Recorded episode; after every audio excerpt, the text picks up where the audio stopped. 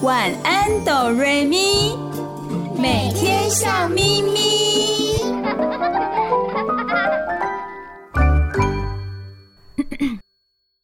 准备好了吗？我们要开始喽！预备备，开始。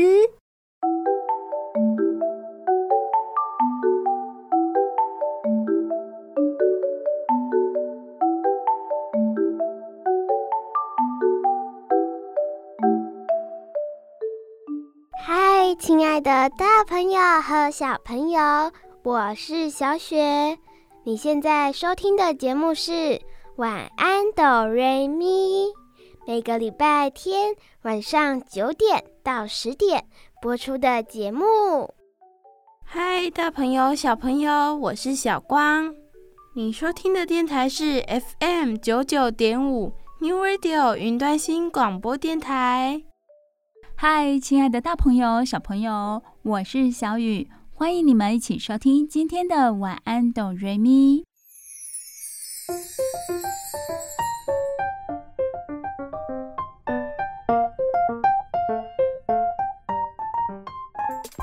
亲爱的大朋友、小朋友，今天小光、小雪和小雨要和大家聊聊什么呢？大朋友、小朋友，你们喜欢吃甜甜的糖果吗？还有放进嘴巴里会立刻融化的冰淇淋吗？诶，应该没有小朋友不喜欢吃甜食的吧？我现在来问问看我身边的小光和小雪哦。小光，你喜欢吃甜食吗？喜欢啊。小光喜欢甜食哦，那么小雪呢？你喜欢吃甜食吗？嗯，我还好诶，没有很喜欢，也没有很不喜欢，所以就是刚刚好而已，对吧？对啊。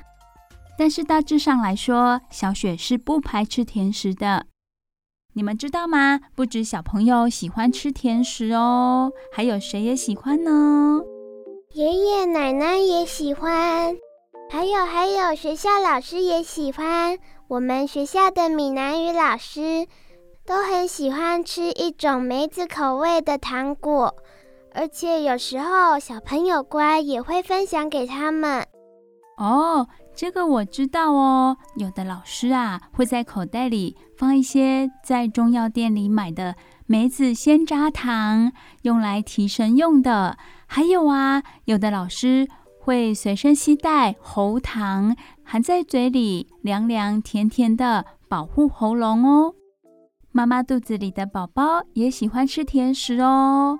大朋友、小朋友，你们知道吗？如果怀孕的妈妈她吃了甜食之后啊，肚子里的宝宝会开始手舞足蹈，很开心的拳打脚踢呢。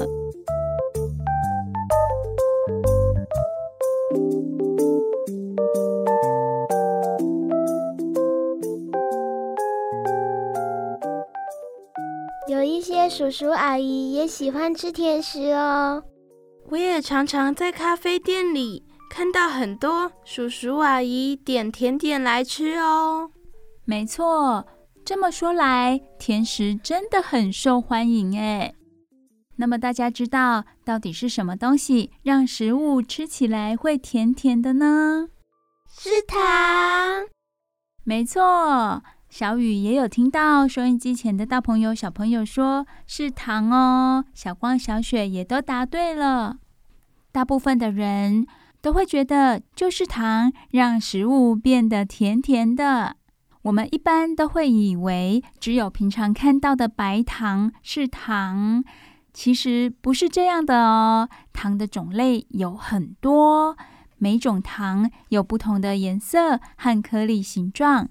用途也不太一样呢，不过味道都是什么？都是甜甜的。对，现在由小光来跟大家介绍一下糖有哪些种类。好啊，我来跟大家介绍一下。首先是白糖，它是最常见也最常使用的糖哦。第二种是黑糖，没有完全精炼的糖，颜色最深。保有较多的矿物质和维生素。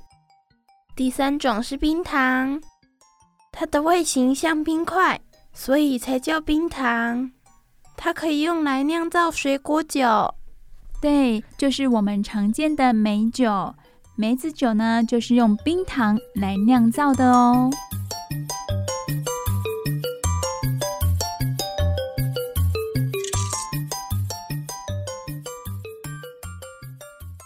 第四种是方糖，它是由白糖做成正方形的块状糖，放进茶。咖啡里面的时候会慢慢融化，慢慢融化。这么一来，我们就可以品尝到咖啡以及茶的香味以及甜味了。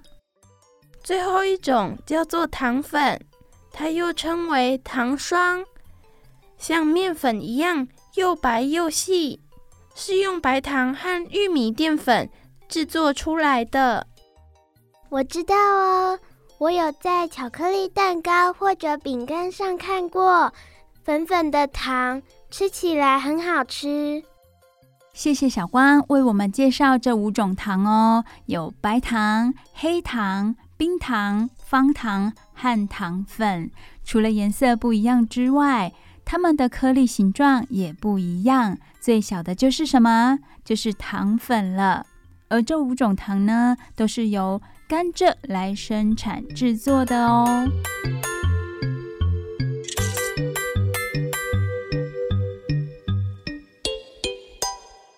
诶，小雨，糖一定都是甘蔗做的吗？会不会有其他水果来替代甘蔗做成糖呢？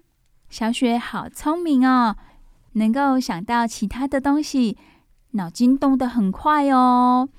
在我们吃的食物当中，有时候也会品尝到甜甜的味道，会不会它们也可以提炼成糖呢？糖除了甘蔗之外，到底是用什么来做成的呢？大部分的糖是从大自然中取得的，它们就藏在植物的根、茎或者是果实里哟。小光，请你跟我们大家介绍一下，糖是用什么做成的呢？小光来喽！有人把甜菜根榨汁做成糖。甜菜生长在温带或寒带地方，到了一八零零年代才开始成为糖的原料。甜菜和甘蔗现在是最主要的糖原料哦。还有用野枣树的果实、野枣做成糖的。野枣树生长在北非和阿拉伯半岛沙漠，野枣非常甜，也很有营养。除了做成糖，也可以直接吃。还有吗？也有用枫树的枝叶做成糖。枫树生长在加拿大等北美地区，加拿大国旗上的树叶就是枫叶，在枫树的树干上打洞。连接管线收集汁液，然后煮沸，这是我们现在看到的枫糖糖浆。啊，这个就是我在吃松饼的时候会淋的枫糖浆，也很好吃哦。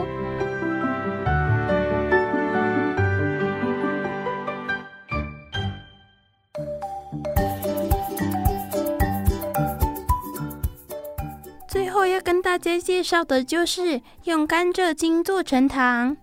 甘蔗生长在印度、古巴、巴西、菲律宾、澳洲等四季高温，而且下很多雨的热带或亚热带地区。台湾中南部也适合甘蔗生长，所以会种植甘蔗来生产蔗糖。谢谢小光为我们介绍这么多哦。用甘蔗制糖还是最普遍的。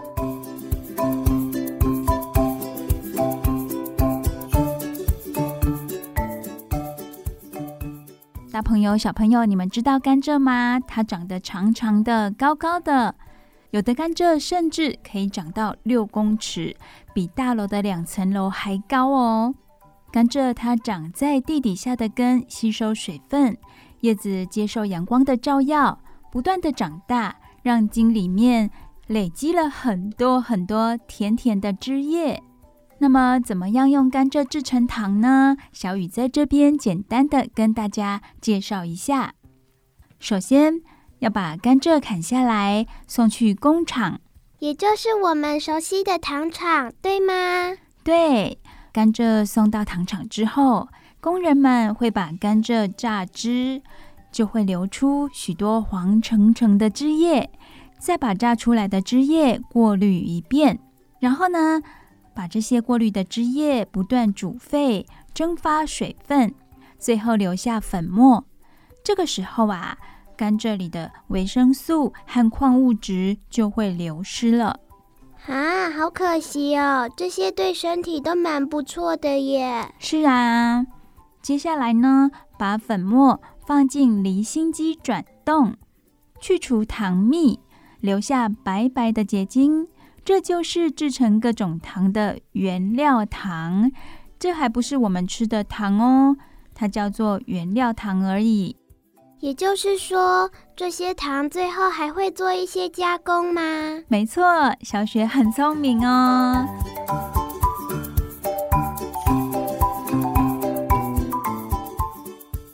用甘蔗制造出来的这些原料糖，会用船把这些原料糖运送到世界各地，而世界各地的糖厂收到原料糖了。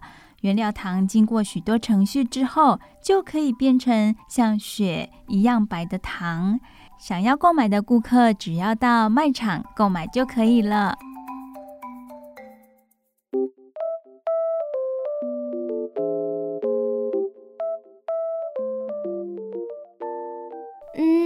那糖从很久很久以前就有了吗？是啊，在很久很久以前就有糖喽。小光要不要来跟大家介绍一下有关于糖的历史呢？一开始是在太平洋的新几内亚岛开始种植甘蔗，是在几年的时候呢？是在西元前八千年左右。哇，西元前八千年，非常古老的年代耶。西元前六千年左右，甘蔗传到了印度。然后在印度第一次用甘蔗制成糖。哦，我懂了。一开始人们只知道种甘蔗，不知道它可以做成糖。对呀，直到传到了印度，印度人才第一次使用甘蔗来制成糖哦。接下来还有吗？到了十一世纪，伊斯兰国家一到大节日，就会用很多很多的糖做出巨大的艺术品。一三四九年的时候，台湾最早的制糖记录是元代一个叫做汪大渊的人所写的《岛夷志略》。在这本书里面有记载台湾制糖的记录哦。到了一四九三年，葡萄牙和西班牙殖民者把甘蔗的种子带入美洲大陆。后来还逼迫当地的原住民当奴隶，叫他们栽种大量的甘蔗来生产糖。在十六世纪的英国，一点五公斤的糖等于一头牛的价格，只有贵族才买得起。哇，好贵哦！没有钱的人就无法品尝那么好吃的糖。贵族们把糖当成调味料及药物来使用。一般人没有机会吃到糖，连看上一眼都很难，真是辛苦啊！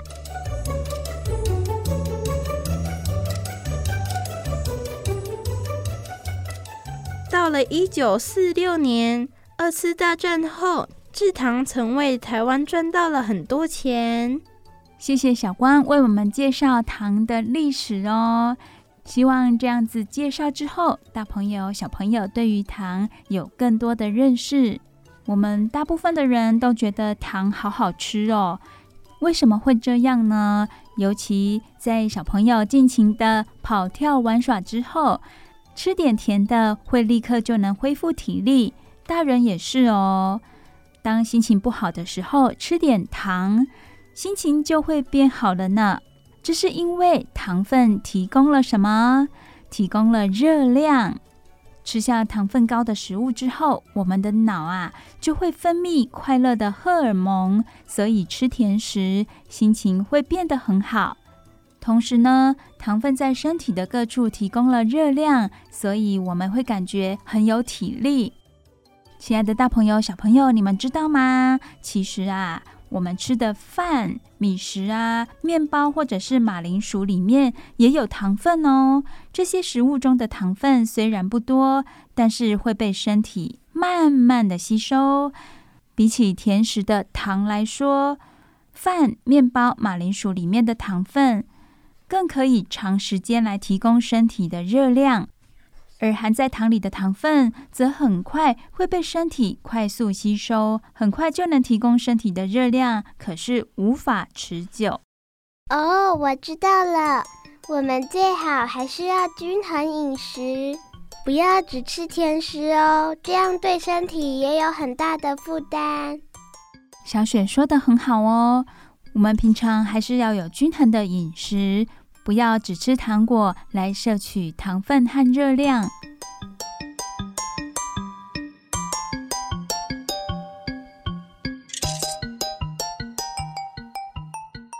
诶，小雨，我有时候在吃卤肉啊、糖醋排骨。炖牛肉等都会尝到甜甜的味道，哎，里面是不是也有放一些糖呢？小雪的味觉很灵敏哦，可以从其他的食物当中尝到甜甜的味道。没错，有一些肉类的料理烹调的时候会放糖哦，这是为什么呢？因为糖可以让肉变得比较软，颜色也比较漂亮，所以糖的作用。很不错哎，除了调味之外，还可以让食物变得好吃哦。那么糖还可以用在哪些地方呢？它让生活比较便利呢？果酱和蜜饯也有使用糖，因为糖是天然的防腐剂。制作果酱和蜜饯时，放很多糖才能保存很久。糖也可以放在护手霜里面，挤出一点护手霜。再加半小匙左右的糖，均匀和在一起后，涂抹在手上，皮肤就会变得非常柔嫩哦。这个技巧，收音机前的大朋友，尤其是妈妈们，也可以学起来哦。在护手霜里面加一点糖，混合均匀之后，涂抹在手上，会让你的皮肤变得咕溜咕溜的，滑滑嫩嫩的。在面粉里加入糖搅拌。烤出来的面包和饼干会变得很香很香哦，而且会有浅浅的咖啡色，看起来就很好吃。所以大部分烘焙料理都会放糖。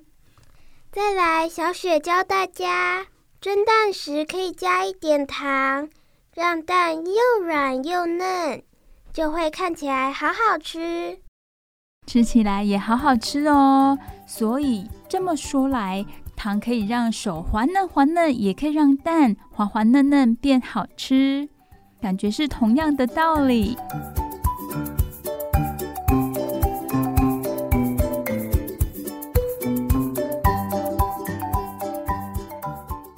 刚刚小光有说到糖是很天然的防腐剂，那它本身会不会坏掉呢？在这里，小雨跟大家说，糖是不会坏掉的，它是可以放很久的，没有保存期限。不过呢，我们会发现哦，糖放久之后会变成硬块，那是因为它吸收了周遭的水分。这个时候别担心，只要把它弄碎，就可以再使用了，很简单吧？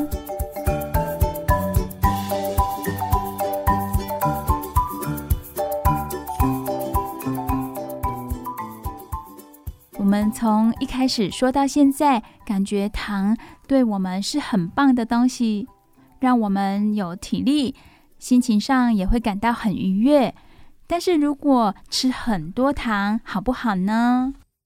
当然不好啊！吃太多的话，糖会转换成脂肪，储藏在身体各个地方，尤其会储存在屁股。你讲，你讲，你讲。好啊，我来讲。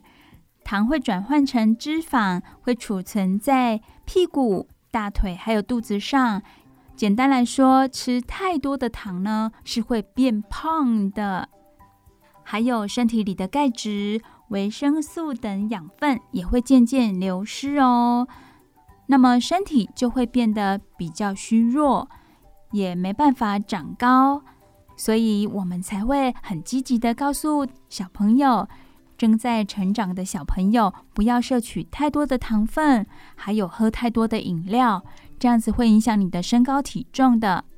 我补充一下，吃太多糖也会蛀牙哦。没错，小光说的很对哦，因为不止人喜欢吃糖而已，住在牙齿上的蛀牙菌也非常喜欢吃糖呢。吃了甜食又没刷牙。嘴巴里就会开启什么？开启盛大的派对，蛀牙菌就开启派对来喽，开始吃糖。蛀牙菌主要会大口的吃下糖的残渣，并产生酸性物质。尤其当黏黏的糖或焦糖直接留在牙齿上，细菌就会增加成百万大军，制造出更多的酸性物质了。酸性物质会腐蚀牙齿。凿出一个个黑色的小洞，这就是蛀牙了。如果蛀牙越来越严重，又不去重视它的话，就会很痛很痛，而且没办法咀嚼食物了。如果大朋友、小朋友有牙痛的问题的话，要赶快就医。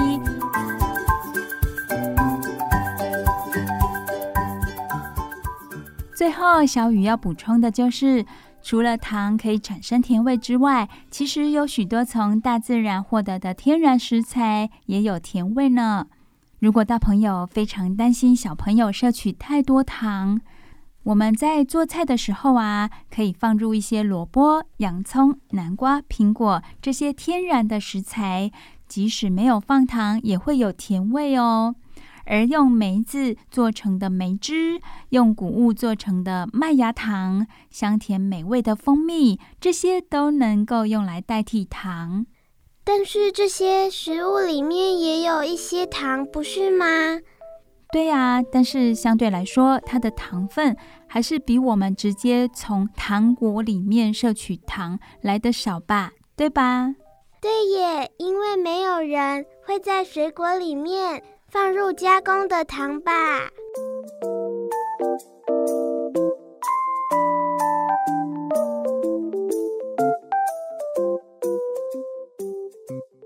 亲爱的大朋友、小朋友，我们也不必觉得糖很可怕啦。其实呢，我们只要吃一点点，就可以尝到甜蜜的幸福滋味了，不用把它视为可怕的东西哦。今天，小光、小雪和小雨在节目当中跟大家分享了一些糖的知识，希望对大朋友、小朋友都有帮助哦。你收听的节目是每个礼拜天晚上九点到十点播出的《晚安，哆瑞咪》。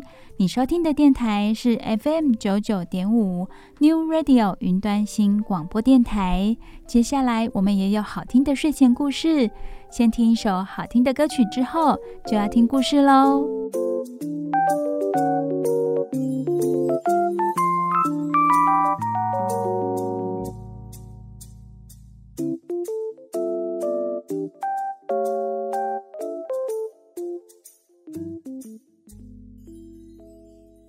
不要走开，我们马上回来哦。睡前小故事，大家来听故事喽。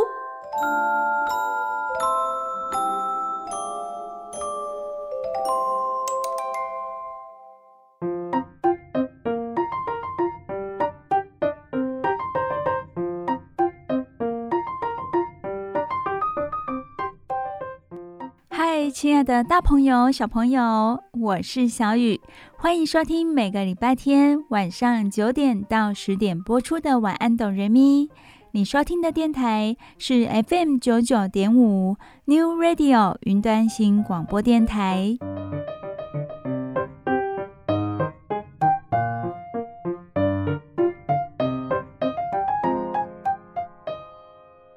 好高兴的又来到我们睡前故事的时间了。小雨很喜欢看书，也很喜欢分享一些很棒的故事给大朋友、小朋友。小雨今天要说什么故事给大朋友、小朋友听呢？在进行故事之前，小雨想要问大家哦，你们喜欢户外教学吗？在小雨小学的阶段，我们并不是叫做户外教学，而是把这个活动叫做远足。大朋友对于远足这个名词一定不陌生吧？那么小朋友现在到户外的教学活动，比我们以前的年代呢，更加的多彩多姿，不再只是到风景区，有的还到工厂去参观，也有许多很棒的乐园，甚至是一些博物馆，可以说是提供学校更多户外教学的选择。至于户外教学有哪些流程、哪些活动、哪些内容，这也让小朋友充满了期待。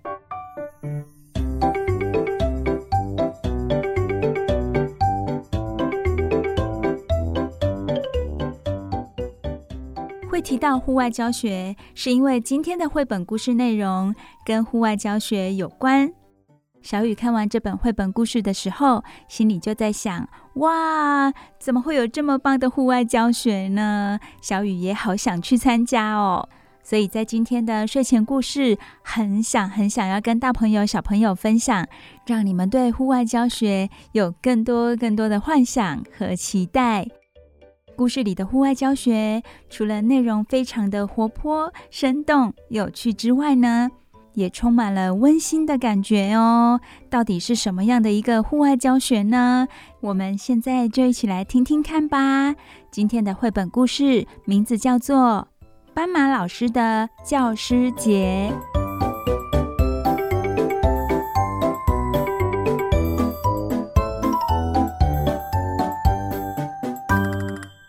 《斑马老师的教师节》这本绘本故事，作者是王文华。王文华老师，他毕业于国立台东大学儿童文学研究所。他曾得过金鼎奖、木笛奖等奖项，著有《可能小学的西洋文明任务》、《曹操掉下去了》、《大象大象去郊游》等书。也许这些书籍，大朋友小朋友也读过哦。对王文华老师非常的熟悉。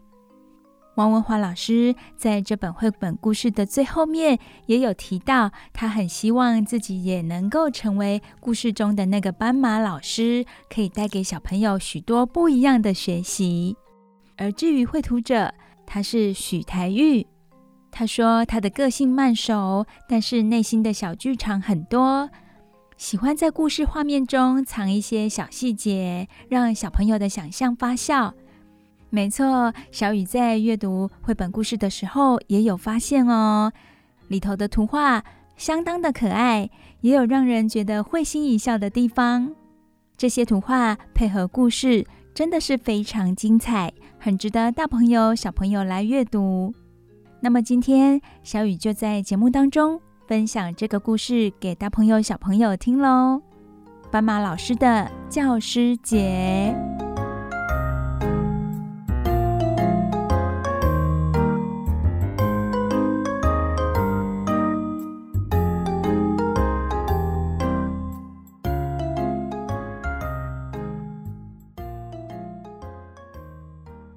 教师节那天，斑马老师总想上点不一样的课。前年，他带小朋友帮狮子小学的老师设计发型，他们设计了一百种发型哦，老师们都很开心。在故事一开始，我们大家就可以知道斑马老师他是怎么样的一位老师了。他喜欢带着小朋友做一些很特别、很有意义的事情。去年为长颈鹿小学做出一百种不同的游乐器材，那是只让老师玩的游乐器材，老师们不必买门票就能玩哦。那么今年呢？今年的教师节，斑马老师要带领着小朋友做什么样有意义的事情，让辛苦的老师们感到开心呢？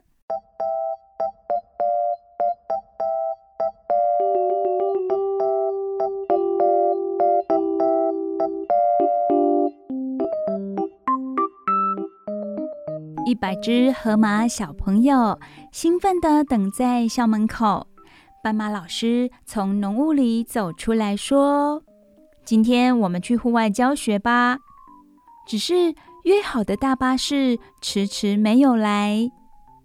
好不容易来了，诶，却是一辆很小很小的车子。大象司机擦着汗解释：“大巴士坏了，车子太小了。”大象司机坐进去，谁还能挤进去呢？哦哦，车子那么小，怎么样也挤不进去一百只河马小朋友啊！那该怎么办才好呢？走路去吧，散散步也很舒服的。斑马老师注重交通安全，帮一百只小河马画了斑马纹，画在哪里呢？画在它们的背上。哇哦！这列长长的队伍，远远的看去，像是会走路的斑马线。有一辆大卡车停下来，司机先生笑了，他说：“呵呵，原来是河马小学的户外教学啊！”斑马 老师谢谢他，让小朋友先经过。遇到斑马线就要停，我们老师都有教。哎，老师。是您带队的呀？原来司机先生也曾是斑马老师的学生呢。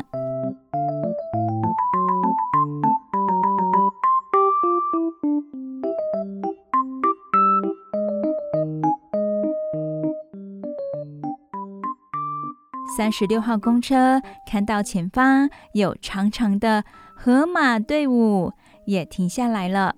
车上的乘客说。小朋友过马路比较重要，慢慢等没关系的。一个妈妈推着婴儿车，她说：“有斑马线，过街就安心多了。”大朋友、小朋友，你们知道吗？这一位推着婴儿车的妈妈，她不是走在路上，诶，她是站在身上画有斑马线的河马身上，是由斑马载她过马路的呢。还有一位老奶奶，她走得很慢，她一脚踩上去，也是踩到河马的身上。这条斑马线是自动把她送过街的哦。老奶奶说：“谢谢啊，谢谢。”大朋友、小朋友，你们想象得到吗？由一百只身上画有斑马线的河马连接起来的。斑马线，它是移动的斑马线哦。六号小河马笑着说：“ 原来今天的课是要当一条自动斑马线。”斑马老师笑一笑，他说：“不不不，这才是刚上完第一堂课呢。”哇，第一堂课已经这么有趣了，那么接下来的课真的令人好期待哦。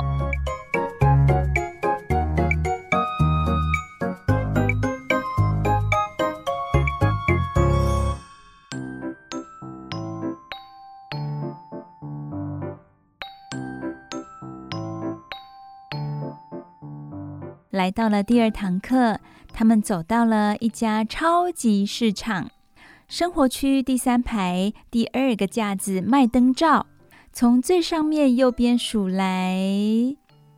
斑马老师指着第六个灯罩，他说：“我们进去参观教堂吧。”那是一个普通到不能再普通的灯罩，连河马小朋友的小指头都伸不进去的灯罩，哎。大家要怎么进去那个地方呢？难道有什么魔法吗？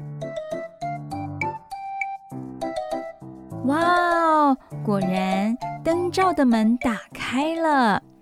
一号小河马疑惑地伸出脚，诶，咻的一声，它就像挤牙膏一样进去了耶。嗯，我还能进去吗？二号小朋友，他觉得这个灯罩那么小，一号小朋友进去应该就占满整个空间了吧？他很怀疑自己能不能进去。他问完之后，竟然也进到灯罩里头了。接下来，一个一个的河马小朋友都进到灯罩里了。灯罩教堂里有柔和神圣的光线。爱讲话的小河马一进来，全都乖乖地闭上嘴巴。安安静静的光线，安安静静洒在小河马身上。他们坐在长长的椅子上，安安静静地看着斑马老师。小河马们心里想：原来今天的课是要学习当安安静静的小朋友。怎么样？很棒吧？一百只小河马轻声地说：“嗯，棒透了，棒透了。只是他们早上没刷牙，臭臭的口气弥漫在教堂。还好这里是超市，斑马老师买了一百支牙刷、牙膏和漱口杯。好喽，现在我们来刷牙。于是小河马们开始刷牙喽。”上刷刷，下刷刷，左刷刷，右刷刷，前刷刷，后刷刷，里刷刷，外刷刷。六十五号小河马高兴地说：“原来今天是要学刷牙。”突然，它一张嘴，竟然吐出了一个泡泡，泡泡越来越大，照着六十五号的小河马往上飞。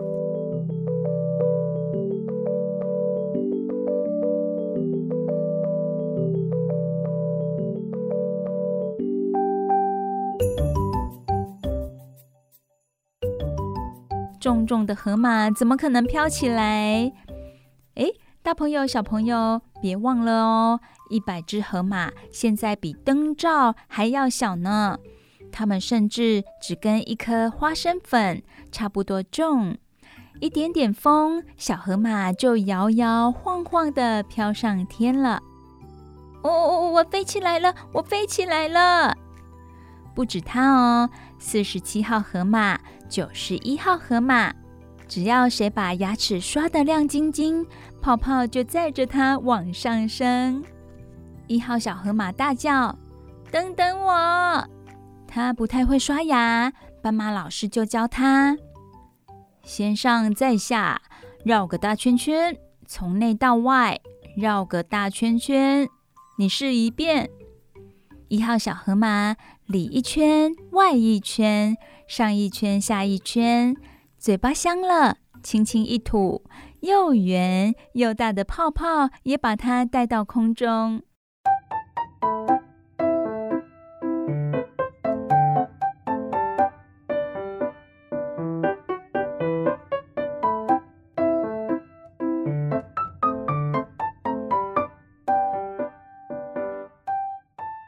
看呐，学校在原野上。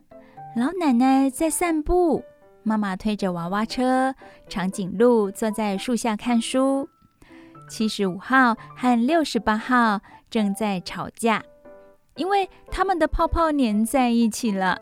这泡泡飘得快，飘得高，一下子就飞到大家的上头。斑马老师把围巾拉出一段线，绑着那泡泡。七十五号和六十八号就不会飞远了。飞呀飞呀，它们飞上蓝天。说到这里，大朋友、小朋友有没有感受到这个户外教学是多么的神奇、有趣呢？接下来，它们飞呀飞呀，飞上蓝天，天很蓝，牙膏泡泡带它们飘到白云边。斑马老师抓点白云，用手一捏，捏出一朵小花。他把手松开，白云小花就在空中漫步，好好玩呢！我也要玩。七号小河马捏出了一个云汉堡哦，汉堡追着小花跑。紧接着，十三号小河马做出了一个火车头，六十六号帮他做出小火车。呜呜呜的烟，八十二号粘了一节金鱼车厢在后头，于是空中多了一列白云小火车，它呜呜呜的往前开，每一只小河马都想替火车加一节车厢。小河马们真的也很有想象力吧？也发挥了合作的精神哦。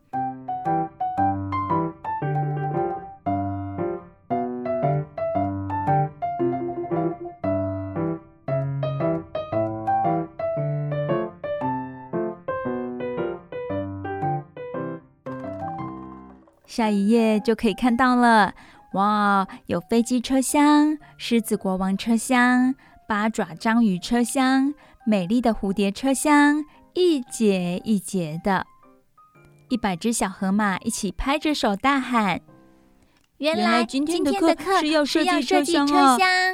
原来今天的课是要设计车厢！”斑马老师摇摇头地说：“别急，还没下课呢。”哦，还没下课，那表示还有很好玩的东西哦。接下来还要做什么呢？亲爱的大朋友、小朋友，故事说到这里，小雨觉得这些河马小朋友真的很幸福哦，在户外教学里玩得这么尽兴，这么的开心。斑马老师没有干涉小朋友的想象力，任由他们发挥。只要看顾小朋友的安全就可以了。斑马老师真的是一位很尽责，也很懂小朋友的一位老师。故事还没完呢，待会小雨会继续说给大家听。我们现在先让大耳朵、小耳朵休息一下，听首好听的歌曲。你收听的节目是《晚安，哆瑞咪》，每个礼拜天晚上九点到十点播出。你收听的电台是 FM 九九点五 New Radio 云端新广播电台。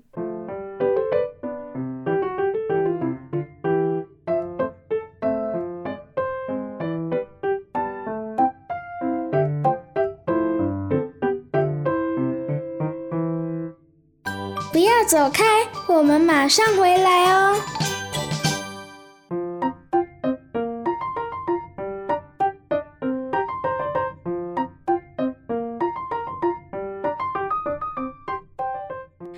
亲爱的大朋友、小朋友，我是小雨，欢迎回到晚安，哆瑞咪的节目。睡前故事的时间，晚安，哆瑞咪在每个礼拜天晚上九点到十点播出。这里是 FM 九九点五 New Radio 云端新广播电台。今天小雨跟大家分享了一个很有趣的故事。目前听起来，故事的内容都是跟户外教学有关。刚刚我们说到哪里？大朋友、小朋友还记得吗？有一位斑马老师，他很喜欢在每年的教师节带领着学校的小朋友做一些有意义的事情，像是他在狮子小学就让小朋友去帮所有的老师设计发型，也带着长颈鹿小学的小朋友呢，创造了许多可以让老师玩乐的游乐器材。那么今年他是带着河马小学的河马小朋友去户外教学。那么只是户外教学，让小朋友玩玩而已吗？诶，好像不止哦。接下来的故事就要告诉大家哦，到底怎么回事呢？这个户外教学还有什么样有意义的活动？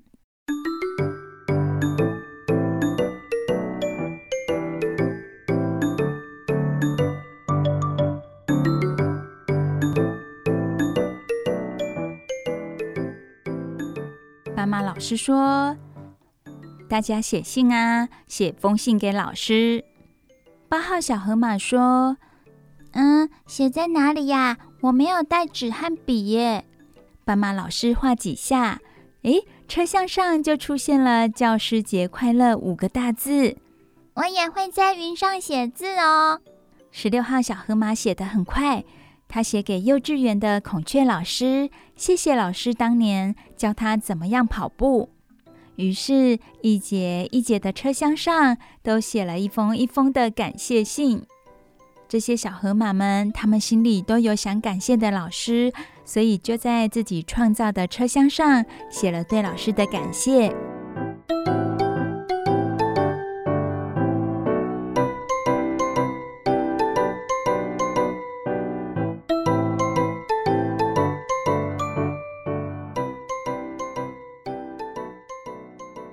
白云车厢挤满了天空，最后车头一转，竟然带着大家往下跑。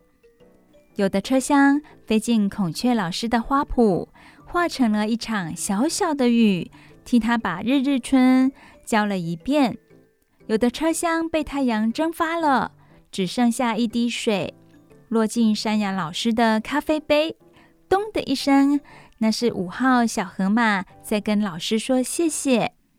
有一节车厢发现袋鼠老师忘了带雨伞，乖乖地飘在老师的头上，陪着老师慢慢走。一百节的车厢就带着小河马的一百种感谢。纷纷落在老师们的身边，非常的温馨哦。那一百个飘在空中的泡泡沾了雨水，变重了。变重的泡泡下降了一点点又一点点，跟着雨水往下落。这些泡泡穿过乌云，落回原野的上空，穿过超级市场的天窗，降落在灯罩教堂里。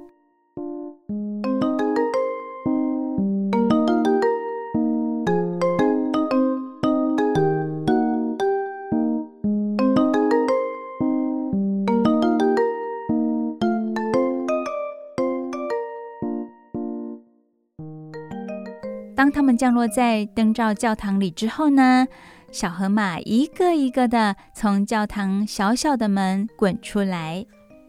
他们走出超级市场，雨还在下。一百位河马小朋友跟老师敬个礼，谢谢老师带他们去户外教学。斑马老师，教师节快乐！所有的孩子都问：明年教师节要上什么课呢？嗯、明年呐、啊，斑马老师笑了一笑，他说：“明年你们就知道了呀。”斑马老师真的是一位很亲切、很温和，也很有创意的老师。相信在他的带领之下，所有的小朋友都可以学到很多，包括了美感，包括了一开始的交通安全，后来还有守秩序。安安静静的上课，聆听老师讲话。再来就是创造力，大朋友、小朋友记得吗？河马小朋友用白云捏造了一节又一节的白云车厢，发挥了他们最大的创意。最后，他们表达对老师的感谢。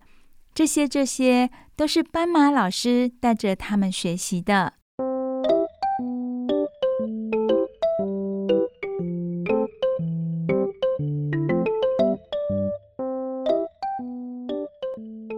这一天下来，他们一定学到很多。故事最后，他们甚至还期待明年的教师节。斑马老师的教师节这个故事，小雨已经为你们说完喽。亲爱的大朋友、小朋友，希望你们会喜欢今天的故事。小雨在晚安，哆瑞咪的节目当中，都会分享很棒很棒的绘本故事。晚安，哆瑞咪的节目是在每个礼拜天晚上九点到十点播出，在哪里播出呢？在 FM 九九点五 New Radio 云端新广播电台播出。现在我们要休息喽，让大耳朵、小耳朵休息一下，听首好听的歌曲，轻松一下。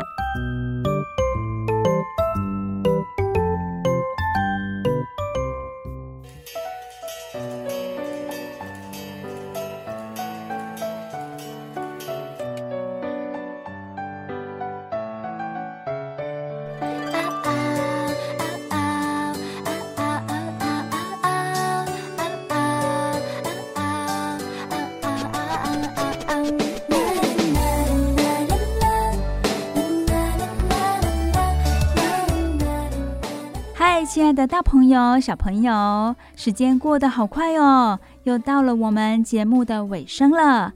我是小雨，非常感谢你们今天的收听。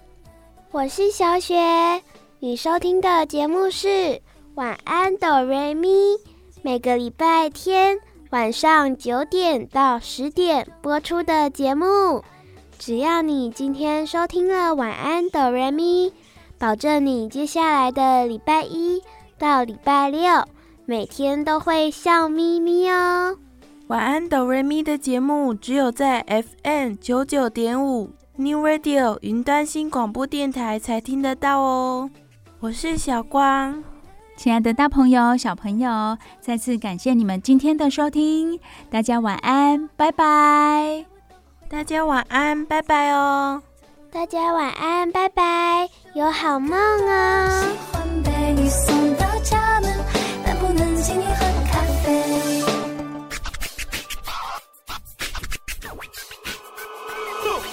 确定其实还不确定，只是四目相对有心悸。不见你会想你，在人群中找你，找到后又假装不看你。他们说。